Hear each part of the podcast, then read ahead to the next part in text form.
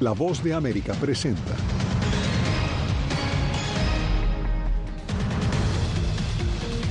En una audiencia histórica, el expresidente Donald Trump se declara no culpable de 34 cargos penales de los que se le acusan. Simpatizantes y detractores se dieron cita en las calles de Manhattan durante la comparecencia del exmandatario. Además, de manera expedita, Finlandia se adhiere a la OTAN y Rusia reacciona asegurando que habrá consecuencias. Y en esta Semana Santa, miles de turistas visitan en Colombia dos emblemas del catolicismo.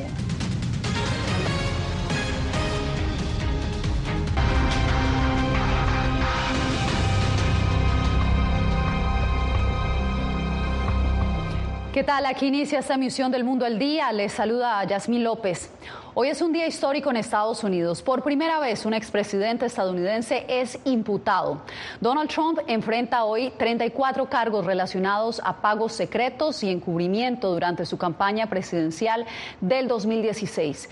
Estamos en cobertura de equipo con Ángela González y Celia Mendoza, quienes nos acompañan desde Manhattan. Celia, Trump se declaró no culpable. ¿Qué dijo el fiscal del distrito al final de en su alocución de esta mañana?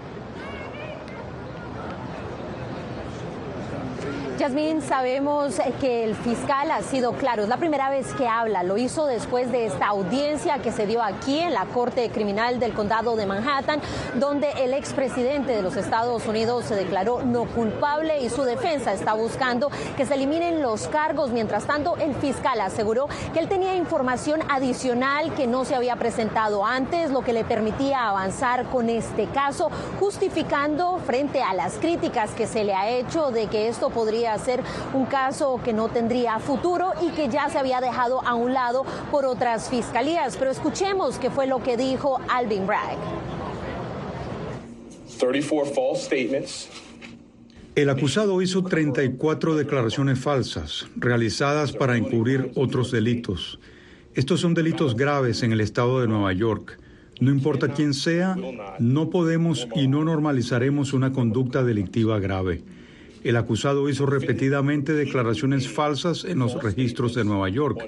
También hizo que otros hicieran declaraciones falsas.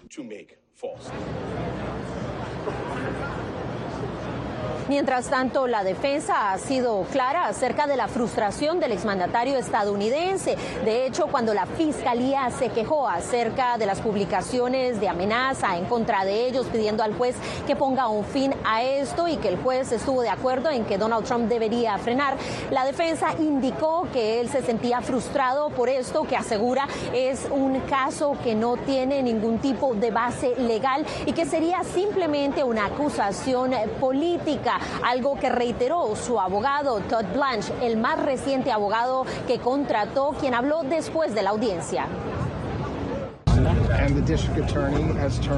El fiscal de distrito convirtió lo que en realidad es una acusación política en una investigación política y no es un buen día. El Trump, está frustrado, está molesto, pero les diré algo, está motivado y no lo van a detener, no lo van a retrasar. Y es exactamente lo que esperaba y en esa medida no hubo ninguna sorpresa.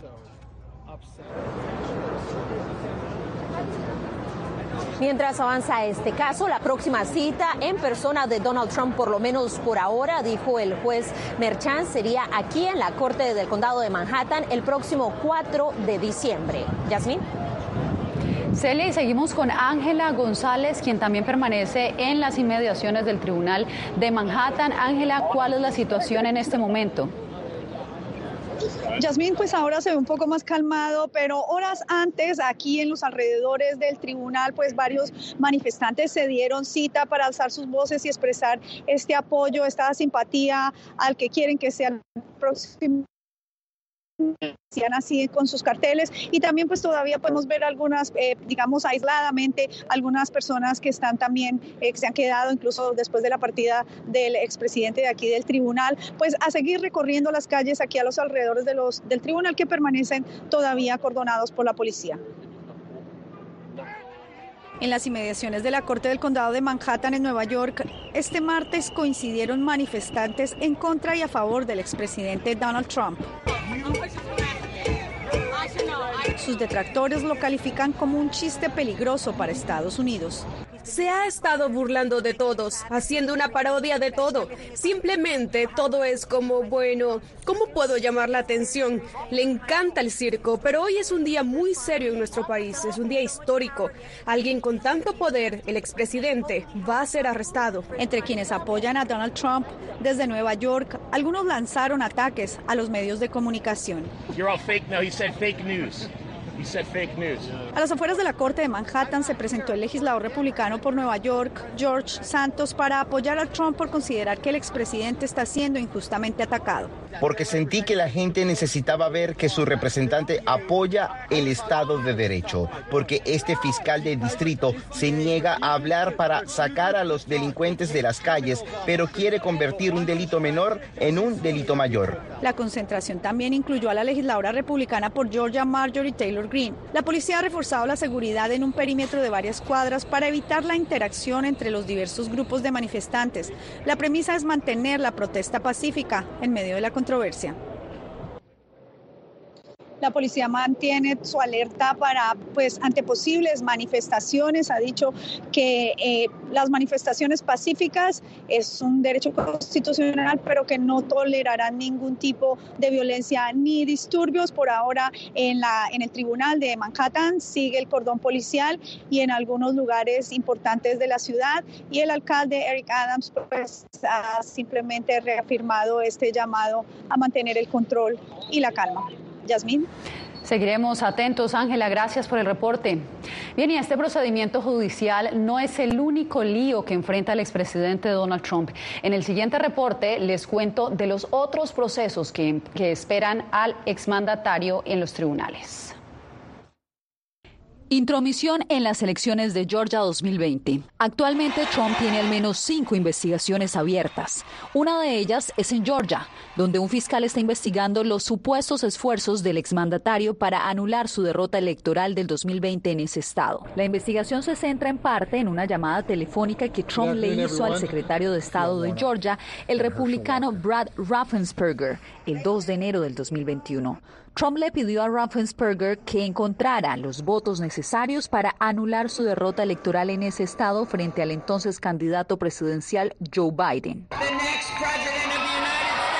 Registros gubernamentales.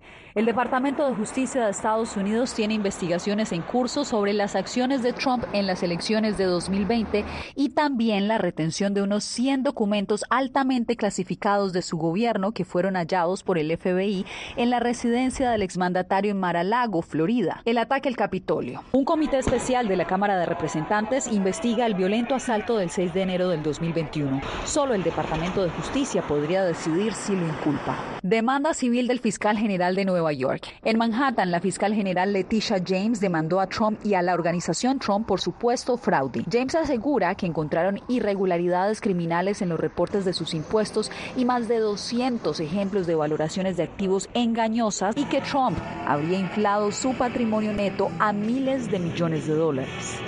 Demandas por difamación y Jan Carroll, una ex columnista de la revista Elle, presentó dos demandas acusando a Trump de difamarla al negar que la violó en un camerino de Nueva York a finales de 1995 o principios de 1996. Esta imputación de cargos al expresidente Trump ha revivido los casos y escándalos protagonizados también por otros mandatarios estadounidenses. Diva Lizette Cash nos hace el recuento. Desde espionaje y robos de documentos hasta escándalos sexuales, la reciente historia política ha salpicado varios exmandatarios estadounidenses. En 1972, Richard Nixon fue investigado por actividad ilegal y abuso de poder y ante una inminente destitución sin precedentes, el republicano decidió renunciar a la Casa Blanca. Según Daniel Garza, analista político conservador, debido a las fuerzas de las evidencias, certeramente hubo una investigación bipartidista. Existía eh, suficiente sospecha o, eh, causa eh, para llamar a cuentas o llamar una audiencia en frente de comités del Congreso. En 1998 Estados Unidos fue sacudido de nuevo, esta vez por un escándalo sexual. Bill Clinton, de 49 años, había mantenido relaciones sexuales con una becaria de 22, Mónica Lewinsky. I did not have y aunque el demócrata negó los hechos, las pruebas lo hicieron retractarse. La prensa mundial cubrió el escándalo extramarital de Clinton y la investigación impulsada por el Partido Republicano, que finalmente lo absolvió de todos los cargos. Para el politólogo Giovanni Vicente Romero, la percepción del público sobre estos eventos puede ir cambiando. Los tiempos cambian, los escándalos también y la percepción, sobre todo del público en materia de opinión pública, cambia. Por lo tanto, eh, las, las normas culturales y lo que aquí, en aquellos momentos fue celebrado hoy en día puede que sea eh, condenado, que sea deplorable. Finalmente, en el 2023, los cargos criminales imputados por el Estado de Nueva York al expresidente Donald Trump, pese a tener investigaciones federales por posesión de documentos clasificados e insurrección al Congreso, demuestra que la soga se rompe por el lado más débil, un hecho que Laura Rodríguez, experta en asuntos de gobierno, cataloga como un testamento para los futuros mandatarios un testamento a la democracia de los Estados Unidos. Si él cometió un crimen, hay que tratarlo como cualquier otra persona. Investigaciones, juicios políticos y ahora imputación de crímenes, varios de los mayores escándalos que hacen parte del legado político presidencial de Estados Unidos. Diva Lizette Cash, Voz de América, Hoy también ocurrió un hecho histórico en Europa. Finlandia se convirtió oficialmente en el miembro número 31 de la OTAN, un hecho que transforma el panorama de seguridad en el noreste de Europa. Jacopo Luzzi nos acompaña en vivo. ¿Cómo reaccionó Washington a la noticia, Jacopo? Yasmín, como dijiste tú, es un día histórico para la OTAN y la Casa Blanca dijo que Estados Unidos eh, estuvo involucrado alrededor de todo el proceso para que expliera esta Finlandia. Recordamos eh, que la OTAN más rápida en la historia moderna de la alianza, menos de un año, y según la Casa Blanca, ahora Occidente está más unido frente a los esfuerzos de Rusia que esperaba dividirlo. La bandera de Finlandia se hizo el martes en la sede de la OTAN, un momento profundamente simbólico que marca la bienvenida oficial de la nación nórdica y un cambio importante en los equilibrios geopolíticos a medida que Occidente refuerza sus vínculos en respuesta a la guerra en Ucrania. Finlandia se ha convertido hoy en el miembro número 31 de la OTAN. La era del no alineamiento militar en nuestra historia ha llegado a su fin. Comienza una nueva era. La pertenencia a la OTAN fortalece nuestra posición internacional y nuestro margen de maniobra. La última entrada en la OTAN fue en 2020 con Macedonia del Norte, pero esta nueva vinculación en la alianza transatlántica representa una derrota estratégica para el presidente Vladimir Putin, quien ha hecho de la oposición a la expansión de la OTAN un objetivo de su liderazgo y una de las razones de la invasión de Ucrania. Hace un año el presidente ruso Vladimir Putin inició la operación Ucrania para evitar que la OTAN se expandiera más hacia el este. Bueno, ahora ha recibido 1.200 kilómetros de frontera con la OTAN. Según analistas, difícilmente la OTAN pondrá armas nucleares en Finlandia, pero el Kremlin dijo que la adhesión finlandesa a la OTAN refleja el rumbo antirruso de la alianza. El Kremlin cree que empeorará aún más la situación. La expansión de la OTAN marca una invasión de nuestra seguridad y de los intereses nacionales de la Federación Rusa. Naturalmente, nos obliga a tomar contramedidas para garantizar nuestra seguridad tanto en aspectos tácticos como estratégicos. En un comunicado, el secretario de Estado Anthony Blinken dio la bienvenida al nuevo miembro, afirmando que Finlandia y la alianza son más fuertes ahora. Turquía ha dado la luz verde, Yasmín, para la entrada de Finlandia, mientras la misma solicitud de, su vecino Suecia queda pendiente porque hay resistencia de Ankara y también de Hungría. Su presidente Recep Erdogan dice que Suecia no está haciendo lo suficiente en la lucha contra el terrorismo, pero la OTAN y también la Casa Blanca dijeron eh, que presionarán a los dos países para que cambien idea. Era Jacopo Luzzi informando desde la Casa Blanca. Gracias, Jacopo. Bien, y Nicaragua ya empieza a resentir el cierre de miles de organizaciones sin ánimo de lucro. Les contamos por qué en instantes.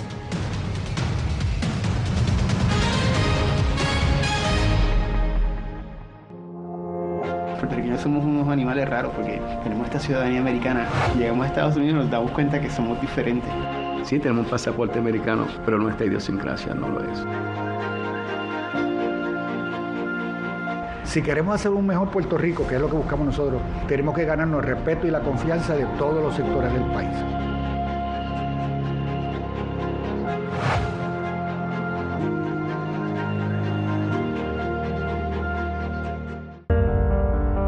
En tiempos de cambios, cuando el mundo parece incierto y lo que escuchamos no refleja lo que vemos, buscamos la verdad la pantalla de la Cuando nos cuentan solo una parte de la historia, perdemos la confianza. En momentos de crisis, nuestros sueños, esperanzas y deseos de un mejor mañana dependen de una prensa libre. En La Voz de América te traemos las historias que la gente se arriesga a ver. Conectamos el mundo y lo unimos con la verdad.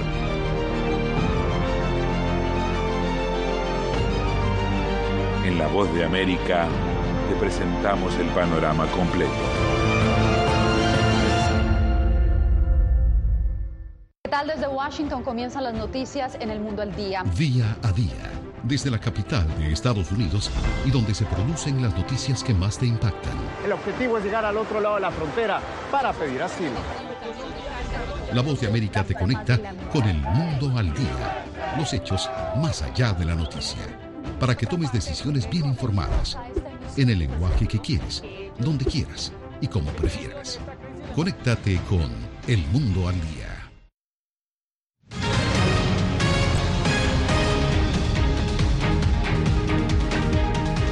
Más de 23 mil desempleados habría dejado el cierre de miles de ONG en Nicaragua. Así lo revela una reciente investigación de la Fundación del Río, como nos informa Donaldo Hernández. En los últimos cinco años de conflicto sociopolítico en Nicaragua, casi el 50% de las organizaciones no gubernamentales han sido cerradas por el gobierno. La Fundación del Río, un importante organismo que también fue ilegalizado, se ha encargado de estudiar las consecuencias del cierre de estas instituciones. Antes de 2018 había más de 7.200 organizaciones y a la fecha de hoy se han cancelado prácticamente la mitad. Amaru Ruiz, quien es director de Fundación del Río, explica que por el cierre de las organizaciones, más de 23.000 personas han quedado desempleadas, según la más reciente investigación llamada El cierre de los organismos sin fines de lucro en Nicaragua.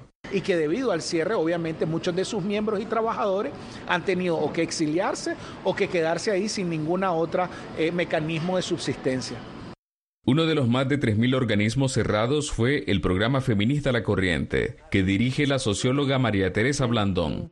Mi organización se ocupaba de procesos de educación, el argumento de la Asamblea Nacional para cerrar las ONGs es que incumplieron con sus compromisos de transparencia ante el Estado. Lo que nosotros hemos visto es que hay una política de criminalización de la labor, eh, eh, de, la labor que hacen las organizaciones de sociedad civil en el país.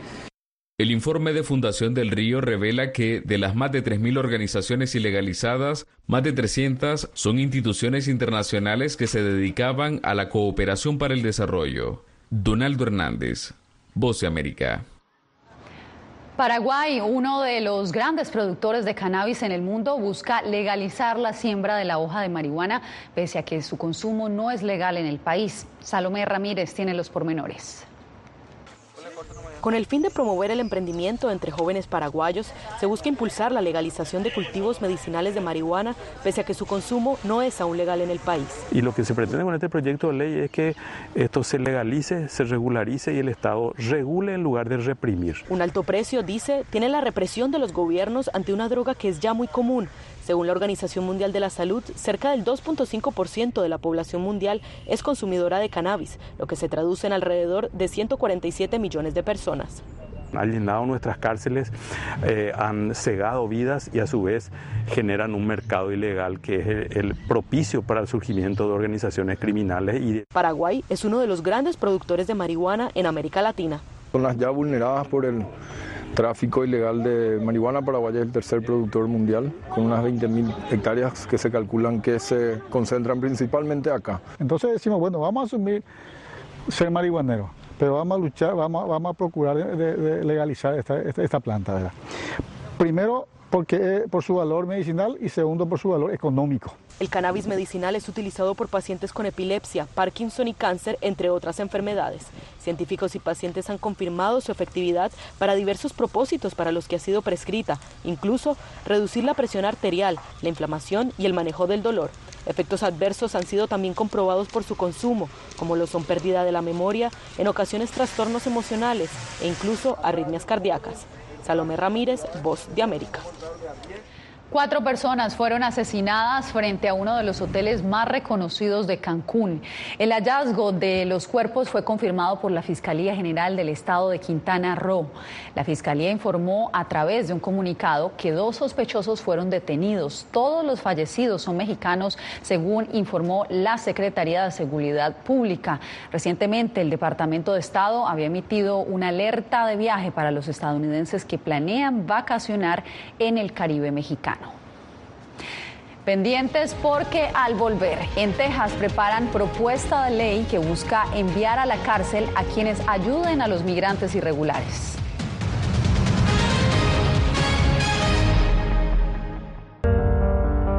En tiempos de cambios, cuando el mundo parece incierto y lo que escuchamos no refleja lo que vemos, buscamos la verdad. A través de la pantalla de la cuando nos cuentan solo una parte de la historia, perdemos la confianza. En momentos de crisis, nuestros sueños, esperanzas y deseos de un mejor mañana dependen de una prensa libre. En La Voz de América te traemos las historias que la gente se arriesga a ver. Conectamos el mundo lo unimos con la verdad.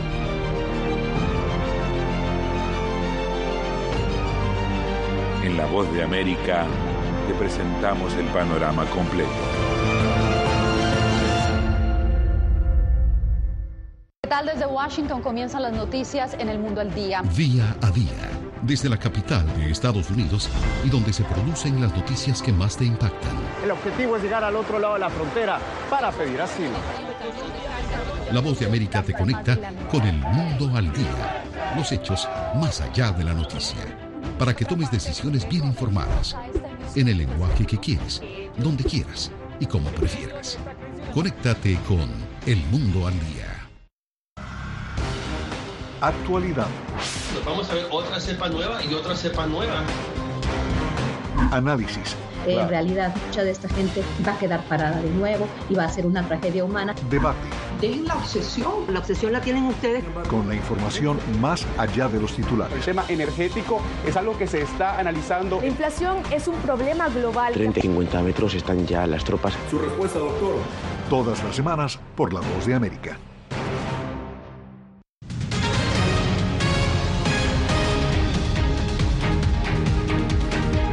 El gobernador republicano de Texas, Greg Abbott, está pidiendo cárcel para quienes promuevan o contribuyan con la inmigración irregular. Así nos reporta Laura Sepúlveda. Cruzar la frontera por puntos no autorizados no es sencillo, según cuentan quienes lo han vivido, pero destacan que con ayuda es posible. Yo he durado en los Estados Unidos ya 22 días de todas las veces que me han lanzado ya preso, comiendo manzanitas y taquitos allá, no. Casi, casi americano. El gobernador republicano de Texas, Greg Abbott, pide sanciones para quienes ayuden a personas como Luis, quien ha ingresado repetidas veces a Estados Unidos sin la debida documentación.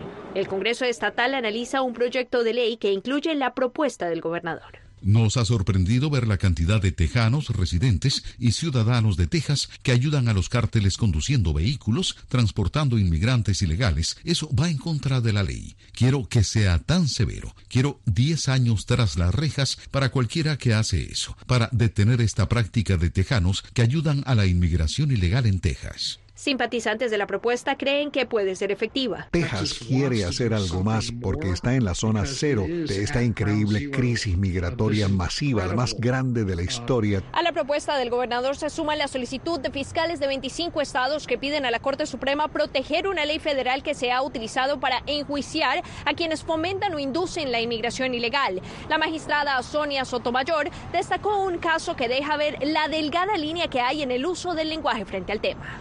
Hay un caso en la Corte de Distrito que involucra a una mujer que alentó a su ama de llaves o le dijo, si te vas, no puedes volver, que es una declaración precisa de la ley y fue procesada en ese caso. La Corte Suprema aún no ha emitido sentencia en el caso de Estados Unidos versus Helaman Hansen, la cual será un punto de partida clave para la propuesta del gobernador. Laura Sepúlveda, Voz de América, Austin, Texas.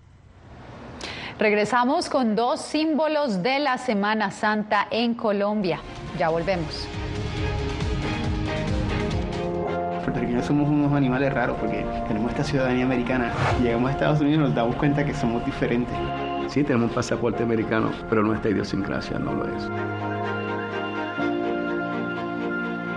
Si queremos hacer un mejor Puerto Rico, que es lo que buscamos nosotros, tenemos que ganarnos el respeto y la confianza de todos los sectores del país.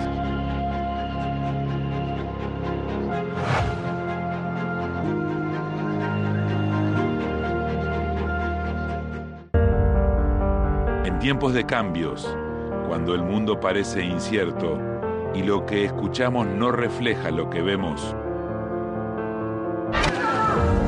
buscamos la verdad.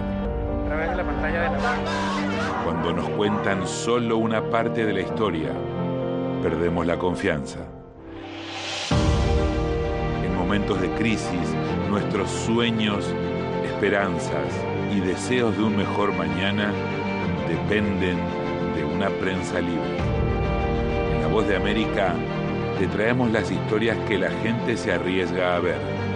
Conectamos el mundo y lo unimos con la verdad.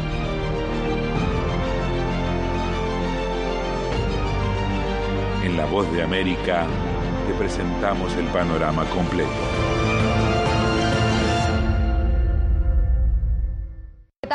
Washington comienzan las noticias en el mundo al día? Día a día, desde la capital de Estados Unidos y donde se producen las noticias que más te impactan.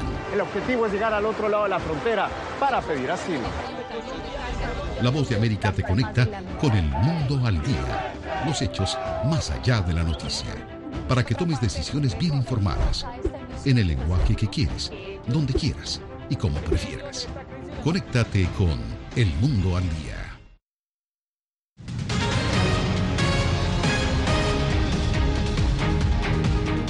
En Colombia, dos icónicos lugares congregan multitudes cada Semana Santa.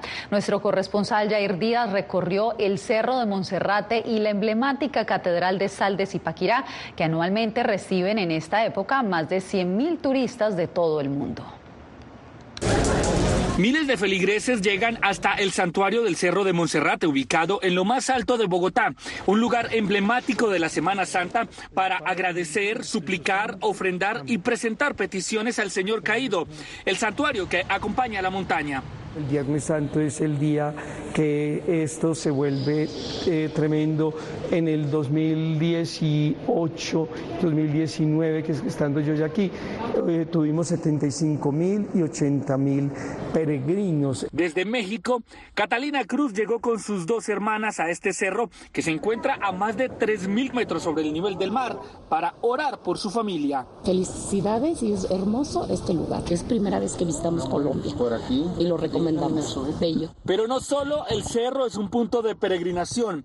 A 180 metros bajo tierra se encuentra la Catedral de Sal de Zipaquirá, construida al interior de una mina es otro lugar de fe y paso obligatorio para quienes viven la fiesta religiosa. Alrededor de 20, 25 mil personas tenemos en una Semana Santa y a veces eh, tenemos un Jueves Santo con 4 mil, 5 mil personas, un Viernes Santo.